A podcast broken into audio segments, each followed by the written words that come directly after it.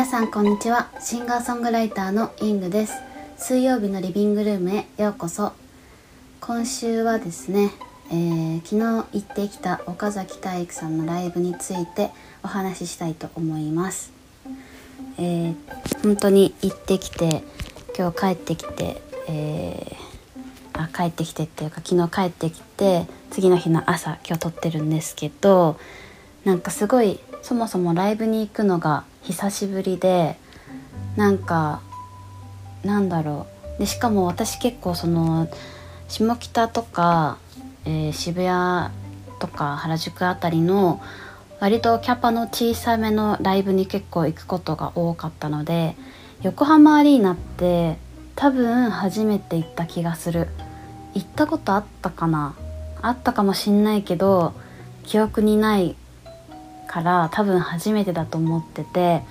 でこれまでそういう大きい会場であのライブやコンサートを見たことっていうのが本当に数えきれるくらいしかなくって東京ドームで Mr.Children のライブを見たりとかあとは埼玉スーパーアリーナだっけ？じゃないか。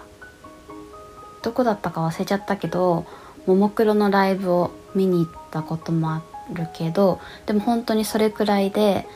なんか本当に久しぶりの経験かつ初めての経験みたいな感じですごく楽しかったです。でなんかやっぱり私もそうやってライブをする身としてまあ結構何て言うのかな。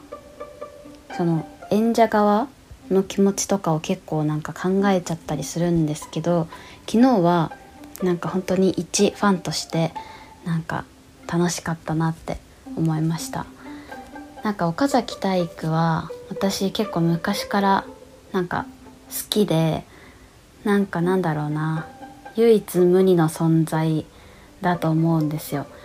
あのまだ聞いたことない人はねどんな人かちょっと分かんないと思うんですけど、まあ、岡崎体育っていう、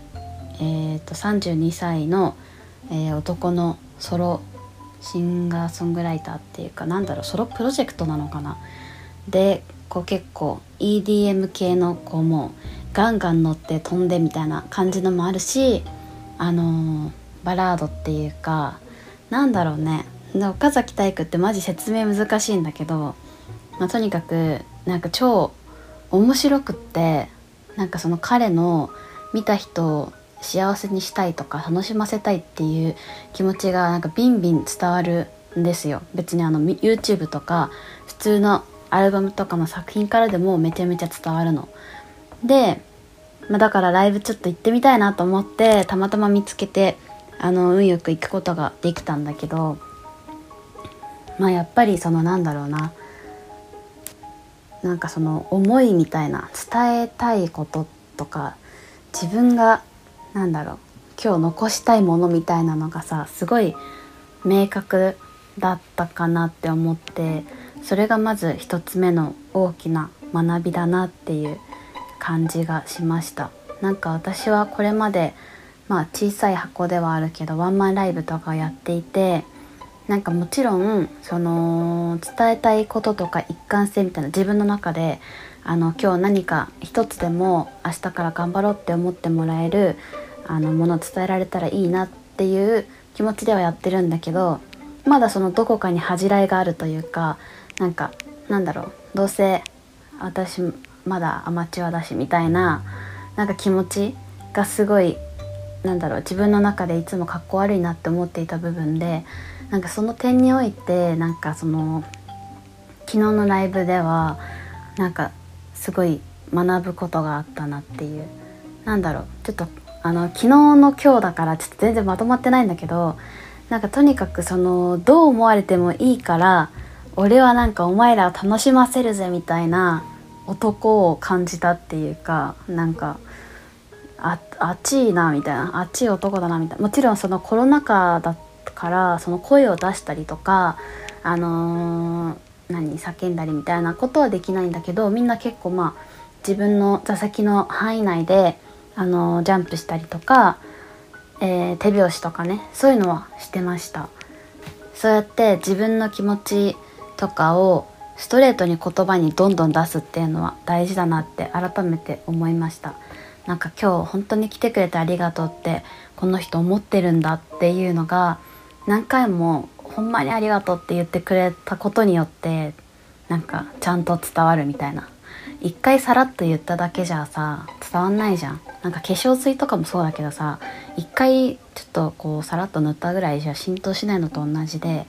じゃあ同じか分かんないけど、まあ、とにかくこう何回も何回も言ってその嫌な気持ちにはならないんだっていうことに気づいたので私もいつもライブをやる時にその感謝はしてるんだけれども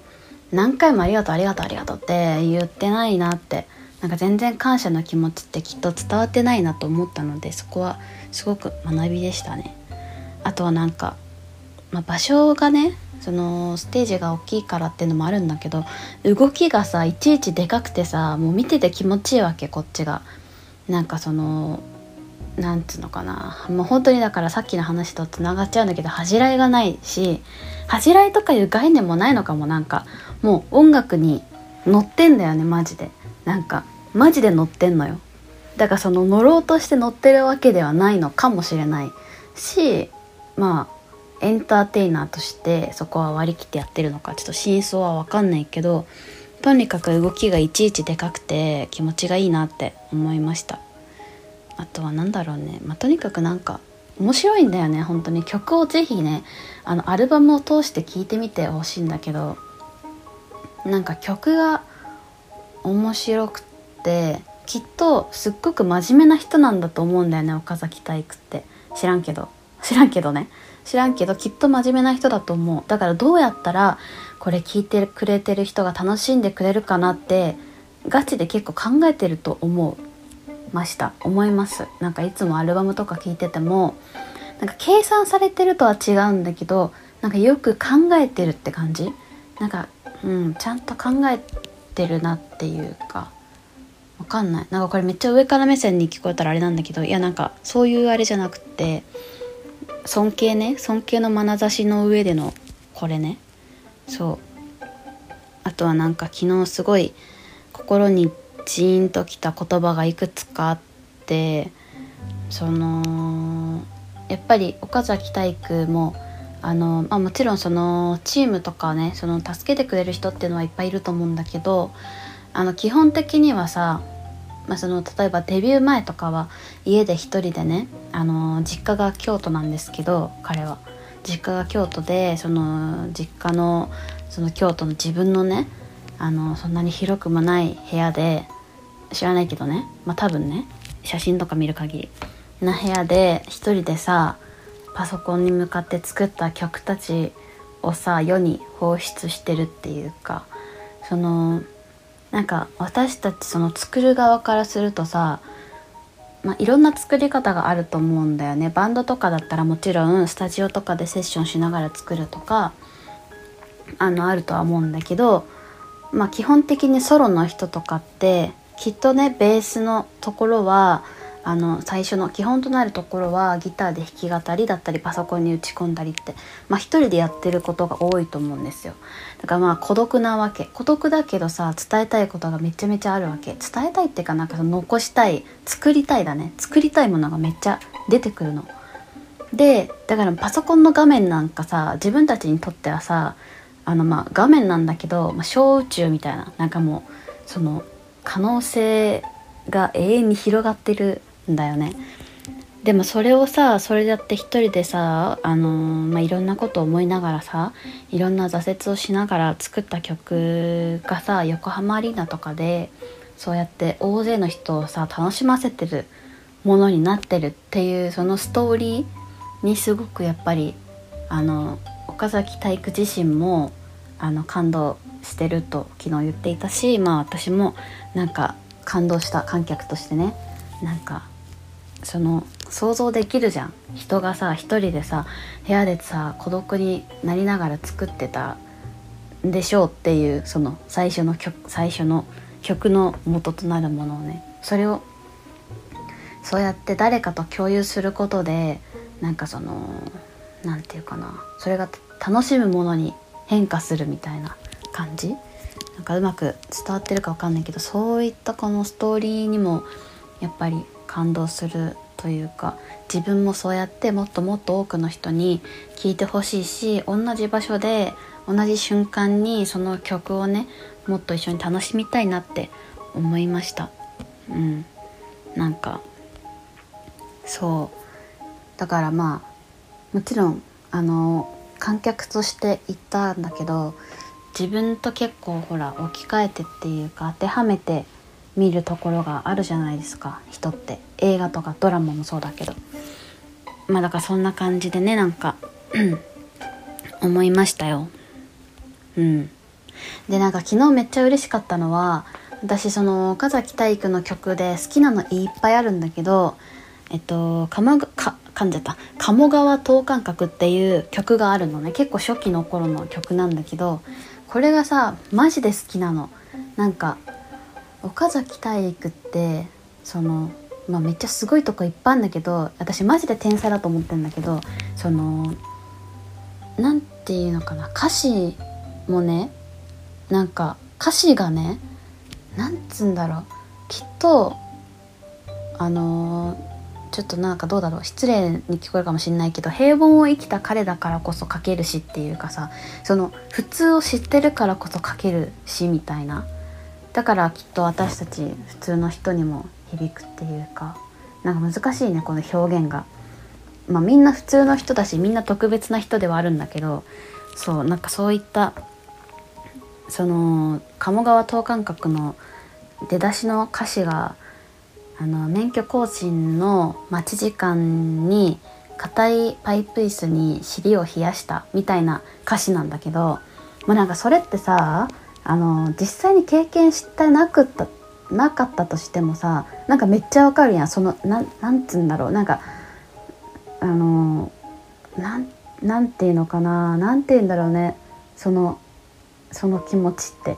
なんかちょっと切ないっていうかまあ日常の日常のでも本当にちょっと切ない部分切ないのかな。分かんないけどなんか何か伝わるものがあるっていうかなんか共感しちゃうのよなんかそういうのってそうだからなんかそういうところもめちゃめちゃ好きででそれを生でねしかもアンコールの最後の最後の曲で聴けたっていうのがすっごく嬉しくってあの岡崎体育ってめちゃめちゃそのネタみたいな曲がいっぱいあると思うんだけどやっぱりなんかまあそういうのももちろん楽しんでるとは思うんだけど作った側も。でも彼が本当の本当にその好きな音楽とかやりたいことってもしかしたらそういう鴨川等間隔とかそういったまあバラード結構あるんだけどそういう曲なのかもなってちょっと思いました。なんかやっぱりそうやって面白い曲を作ってより多くの人に知ってもらうあのきっかけをね作ってでも彼が本当の本当に彼自身の持ってる心の底みたいなのってそういう日常の歌だったりとか、まあ、バラードとかに現れるのかなと思っててそうだから私も何かこうみんなのフックになるような面白い曲っていうかなんかそういう面白い曲っていうかなんつうかな、まあ、キャッチーな曲とかを、あのー、作ってみようかなって思いました。やっぱりさあのバラードとかのバラードとかの方がさ実は作るのまあ簡単じゃないけどさ、まあ、割とすぐできると思うんですよ。バラードって。テンポが遅かったりとかさ。あのそれからまあ余白があるというか、まあ、だからこそ難しいと思うんだけどだからそういうキャッチーな曲でこう盛り上げてバラードでちょっと落とすみたいな。ちょっと分かんない。なんかこういう作戦って普通言わないのかな。分かんないけどまあなんかそういうあの何、ー、て言うかな。まあいろんなねレパートリーのある曲を作ろうかなって思った。ということですね結論。なんかきっと作ろうかなっていうよりかは日常の中でさいろんな瞬間があるじゃんなんか超テンション高い時とさあのもうなんか絶望みたいな時とさノーマルみたいななんか無みたいななんか何もないですけどみたいな時あると思っててだからそれぞれのあのいろんな曲があってさ当然だと思うんだよね。だからまあきっとあの私が作りたい曲たちもきっとそうやっていろんな風に化けていくんじゃないかなって思いましたいやなんか難しいね。ちょっと全然頭がさほらあの動いてないかつまとまってないタイミングでこう放出しちゃってるからさあれなんだけどまあとにかく本当に行ってよかったしあのー、自分にね生かすこといっぱいあるなと思いました。ちょっと本当はねあのー、先日行ったサンリオ店でも学びがめちゃめちゃあったのでそれも話したかったんだけどちょっと長くなりそうなので次回はわかんないこんなあの次回予告するの初めてなんだけど次回はえーと、今六本木の方でやっているサンリオ展っていうサンリオのそのまあミュージアムな展示会みたいなね美術展みたいなわかんないけどそういうのに行ってきたのでそこでの学びをシェアしたいと思います。ということで、えー、今週も聴いていただきありがとうございました。えー、よかったら感想やなんかなんだろうコメントを、えー、Spotify の方で送れたりするらしいのでちょっと探してやってみてください。はい。というわけでまた、えー、来週お会いしましょう。ありがとうございました。イングでした。バイバーイ。